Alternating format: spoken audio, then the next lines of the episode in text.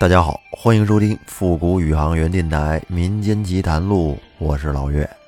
咱们这期接着说八仙过海，这是最后一期了。说了这么多，我忽然想起来，有好多不了解八仙过海的朋友，可能对这八个人没有什么概念。因为我小时候看过八仙过海的电视连续剧，所以对八仙有一个先入为主的印象。那么在这期的开始。我先给大家描述一下这八个人都长什么样。这里边八仙之首呢，应该是铁拐李。铁拐李长得丑，是一个乞丐的形象，身上脏兮兮的，脱发比较严重，而且他有一条腿是瘸的，平时拄着一根铁拐。然后是汉钟离，汉钟离是一大胖子，一年四季反正穿的都比较凉快。啊，大肚子，袒胸露怀的，手里老拿一蒲扇，成天乐呵呵的。而且他头上面在两边各梳着一个发髻，看起来还挺可爱。张国老是一个白头发、白胡子老头，他的经典形象是经常倒骑着一头小毛驴。吕洞宾呢，咱们之前说过，是一个道士的形象，很有气质，拿着一把宝剑。何仙姑是八仙里边唯一的一个女性，韩湘子呢是一个风度翩翩、非常帅气的斯文公子，擅长吹箫。蓝采和是一个经常手提着花篮的帅哥，而曹国舅他是一个做官的人，在八仙中应该是最尊贵的人物，地位很高，身为国舅，被封为济阳郡王。咱们在这儿呢，就大概的先说一下这八个人是什么样。如果以后有机会的话，我再给您单独的说他们个人的传奇故事。上回咱们说到八仙把东海龙王敖广给打败了，然后他们占领了东海龙宫，而敖广呢，则逃到了南海龙王敖润那儿。敖润这脾气也火爆，听东海龙王一说，他这直接怒了。要给敖广报仇，替他出头，然后敖润就召集齐了这四海龙王，准备一块合力攻打八仙，杀一杀他们的威风。这天晚上，八仙正跟东海龙宫休息呢，就听见外边有动静，然后汉钟离就让吕洞宾出海去看一看虚实。吕洞宾这还没来得及出去呢。就听见一声炮响，顿时紧跟着杀声震天。只见四面的海潮是排山倒海一般的汹涌而来。八仙一看不好，他们不讲究啊，搞偷袭，这还了得？于是他们就打算上岸，但是这会儿想上去，却已经找不到去路了。为什么呀？因为人家的那海水已经灌下来了，然后铁拐李就把他那火葫芦又掏了出来，往上一扔，从火葫芦里又喷出了火来。他们要接着用火来烧海，可是哪知道这个葫芦里的火刚喷出来，就被从上而下灌下来的海水给浇灭了。这葫芦的火点不着。只见霎时间，这海水就已经淹到了众仙的腰身之处。正在他们几个惊慌之时，众仙就发现啊，哎，只有曹国舅一个人，他是走到哪儿，那海水都会自行的分开，就跟那海水怕他一样，见了他躲着走。这个太神奇了。于是大家就问曹国舅。这一问才知道，原来国舅腰间系的那宝带是用辟水犀做成的。什么是辟水犀呀？就是一种传说中的神兽，跟犀牛似的。这个动物，它只要是一进水里边，那水就可以自动的为它分开。也就是说，它跟水里走一圈，身上都不带湿的。曹国舅的这个宝带就是用。辟水溪身上的零件做成的。于是众仙大喜，说：“我们有了这个宝物，那就行了，可以报这个仇了。”于是众人就把曹国舅这个宝袋给拆吧了，一人拿上一片辟水溪袋，哎，是一路出海。而那海水果然立刻分开成一路，众仙这才得以逃上岸。再说那四海龙王决水以后，见现在的东海又是一片汪洋，而且没有发现八仙有任何动静，便以为他们肯定已经全部被淹死在海中了。于是呢，敖润便传令收兵，而东海龙王十分感谢另外三海龙王的鼎力相助啊，很感恩，便在宫中备下宴席。以答谢三位龙王的救命之恩，哎，大家一块儿在龙宫里好好享乐一番，接着奏乐，接着舞。再说八仙上岸以后，本来啊想不行就算了吧，走吧，那边还有活动呢。但是吧，大家心里也都有口恶气，咽不下。正在无计可施的时候，这会儿吕洞宾突然。又心生一计，便对众仙说：“我觉得他们能够用水来淹我们，那我们可以用土去掩埋他们呀。”此时四海龙王都在东海龙宫中饮酒，咱们不如推倒泰山来填着东海，这也算是攻其不备，出其不意。他们虽然是兵多将广，但是恐怕自救都来不及了。哪里还能够跟我们开战呢？这样虽然压不死龙王，但也是可以稳操胜券的。众仙一听，都拍手称赞道：“妙啊！还是洞宾心眼多。”于是八仙就飞去了泰山。这工作量看起来可是有点大。先是将许多的泥土沙石搬下来。抛进东海，然后呢，八仙分列在八方，一起用力施法术，将那泰山从地上是直接给抬起来了，抬到了空中。然后只见吕洞宾给了个信号，几个人是一用劲儿，走，只听见一声震天巨响，轰的一声，那泰山就被掀倒到了东海之中。只见沧海顿时变成了桑田，八仙这会儿高兴了，拍着巴掌哈哈大笑，觉得这下总算是洗雪了他们被水淹的耻辱了。然后众仙便一同到龙华赴会去了。再说那四海龙王正在水晶宫欢乐呢，忽然就感觉到处都是沙石乱坠，南海龙王就说。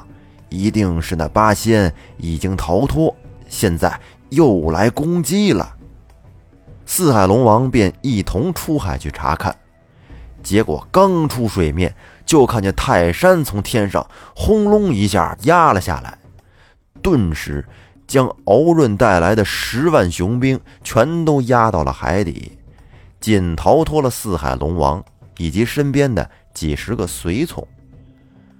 东海龙王这下回头一看，只见自己的龙宫已经被淹没在了沙石之中，海面已经全部变成了平地，给他气的呀，大叫一声：“哎呀呀！”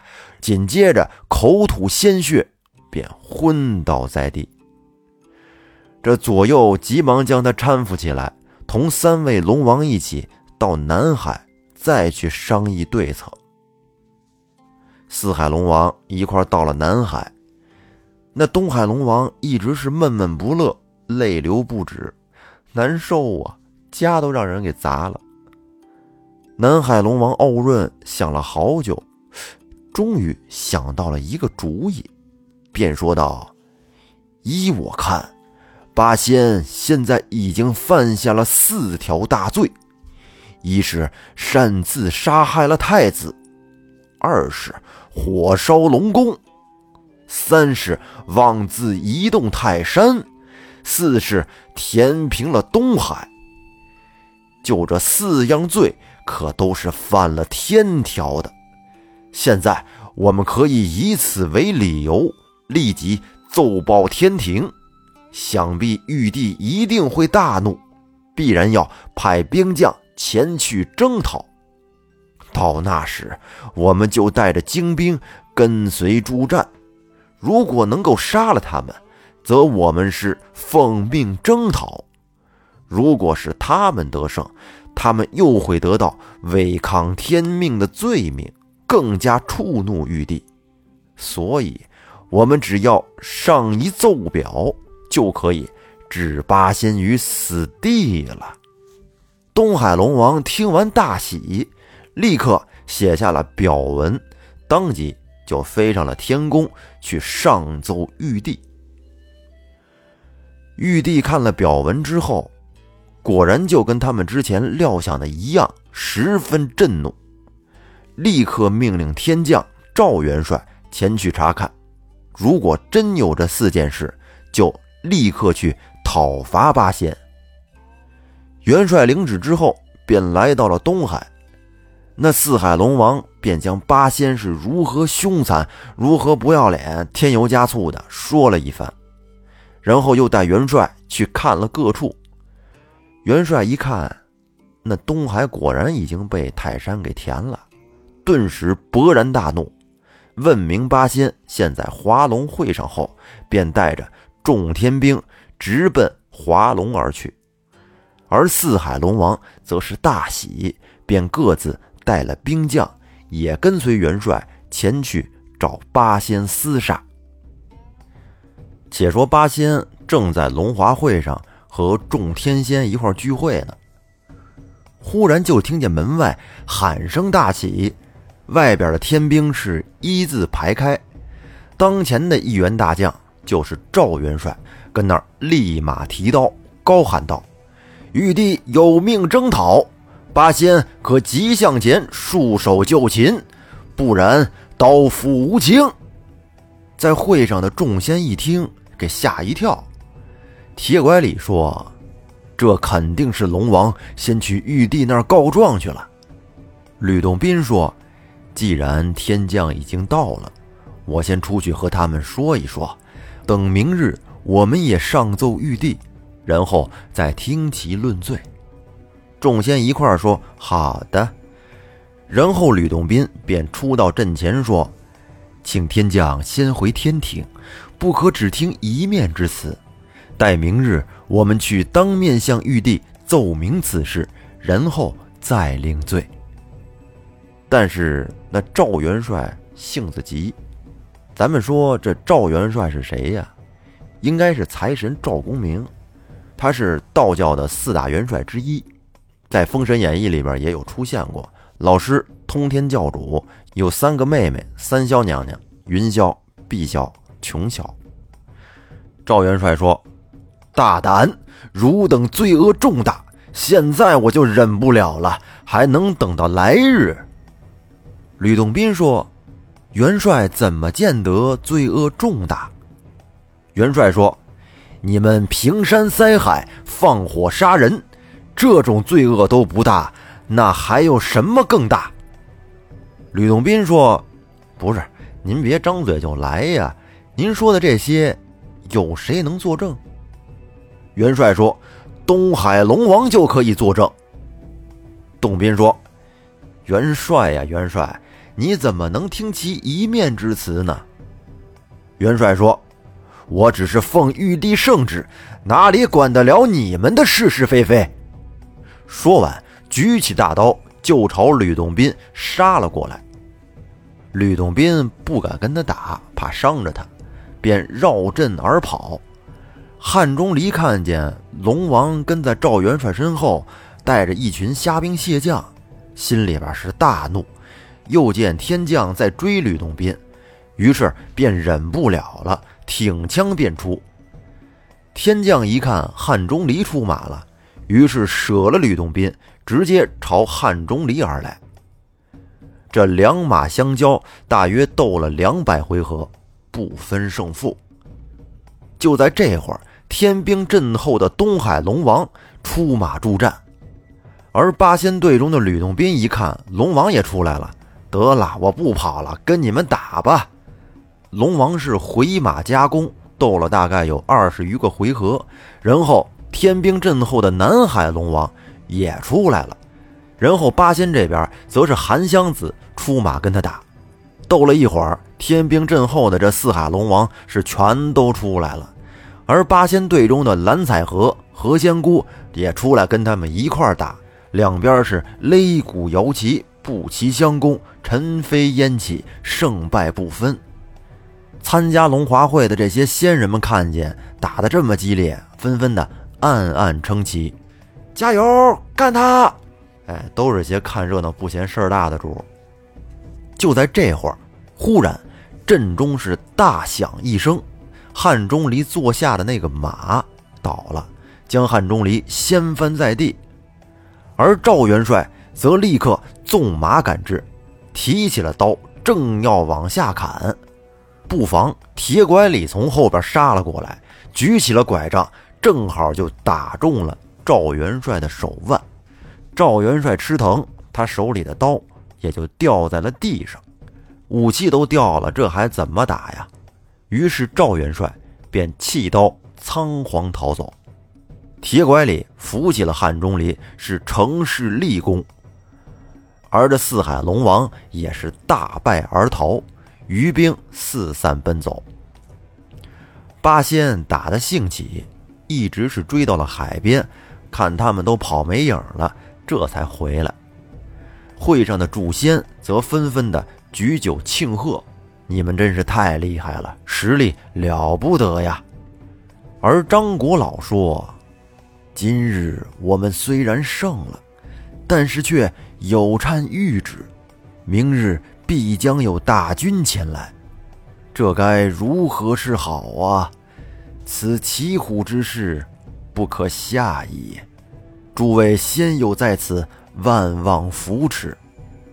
而这会儿也来龙华赴会的齐天大圣笑道：“放心，放心，明日我来助你们一臂之力。天兵若是过来，我叫他们片甲不回。”您没听错，这就是。齐天大圣孙悟空，猴哥，这可不是老岳瞎编的，在《东游记》的原著里边，确实是有孙悟空的出场，这也算是大牌的友情客串吧。八仙一听齐天大圣是真够意思，连忙道谢，又再三的和众仙嘱托了一遍，然后又回会上接着喝酒。那边赵元帅败阵以后。便回去禀报玉帝，然后玉帝又立即命关温二将带天兵二十万去捉拿八仙，但是还不放心，紧接着又派了马赵二将再带兵二十万前去助战。这会儿您看，又出来一个关温二将，还有马赵二将，这四个人应该就是道教的四大元帅马赵温关。赵，咱们刚才说了，赵公明，马是马天君，温是温琼，关是关羽。这关温二将心细，他们认为，如果龙王要是不得罪八仙，那八仙怎么至于如此逞强？二将到了阵前，令人通报，请八仙答话。铁拐李和其他人说：“此关温，这是先礼后兵。”他们军容强盛，不可轻敌。这样，我前往老君处求救，汝等可战则战，可守则守，随机应变。众人说：“好的，你赶紧去吧。”然后铁拐李便驾云而去。汉钟离和吕洞宾出阵迎战，温关二将向他们二人问起。汉钟离见他们是先礼后兵，于是便将事情的前后经过说了一遍。但是话还没说完，随后赶来的马赵二将已经从后面杀了上来。这俩都是暴脾气，而八仙则只得奋力应战。正当他们厮杀的难舍难分之时，只见齐天大圣孙悟空手拿着铁棒，直接就杀入到了天兵的阵中。哇，猴哥这武力值可是爆表了。只见顷刻间，马赵二将手里的大刀也被他打断了。这二十万天兵是损失近半。有首歌不是唱吗？我要这铁棒有何用？就是干这用的。这会儿正在危急之时，忽然来了仨人儿这仨人可是大咖，他们是太上老君、如来还有观音，这都是铁拐李请来的救兵。三圣先是劝开了战阵啊，都别打了，都别打了，住手！你们都说说吧，怎么回事啊？说来我们听听，给评评理。然后就听这八仙还有龙王各自陈说自己的道理，双方呢是各执一词，争执不休。听完之后，三圣对他们说：“你们先跟这儿别打了啊，都跟这儿休息。我们仨一起先去见玉帝，说一下这事儿。”然后他们便。一同上天去见了玉帝，对玉帝说：“八仙虽然是有罪，但是呢，这事端最初是起于龙王，因为龙王无故抢夺他们渡海的玉板，而且还关押了蓝采和，这才惹出了这么多的后事。而天兵前去问罪的时候，并没有给他们申辩的机会，这并不是说他们有意要跟天兵对抗的。”玉帝听了，也觉得有些不妥，便问道：“既然如此，就依你们三位的办法去处置此事吧。”于是三圣便回到了阵前。观音对八仙龙王说：“天下没有长久争斗而不求和解的道理。如果你们还要继续拼命争斗下去，只会两败俱伤。”我们已经见过了玉帝，特来为你们调解，你们还需听我们的话才好。龙王和八仙一听，事情都闹到这份上了，观音都出来说话了，那能不听吗？于是观音便命八仙取来玉板，从八片玉板当中选了两片最好的，交给龙王，并说道：“你的儿子为此而死。”死者已经不能复生，你就将这两片玉板放到宫中，就如同见到你的儿子一样。这东海龙王心里委屈啊，自己的亲儿子就换回来两块玉板，这哪说理去啊？龙王是啼哭着从命，又问道：“菩萨，我的龙宫已经被掩埋了。”我该到何处去安身呢？观音说：“这事儿不难。”于是他便用手指朝海中一挑。观音的本事那没得说，用手指轻轻一挑，就把那泰山从海里边挑了起来，然后再用手朝那边啪这么一甩，只见泰山就轻轻的放回到了。原来的地方，而瞬间，海中的龙宫等各种景物立刻就恢复了原貌。大家一看，哦，厉害厉害！再来一个。观音说：“这是哪位神仙这么讨厌？”然后呢，三圣带着八仙、龙王一块儿去见了玉帝。玉帝一看这事儿现在已经圆满解决，也非常高兴，便对八仙和龙王说：“你们无缘无故的搅乱乾坤，本来应该重重问罪。但是看在老道老佛的份上，就都从轻发落吧。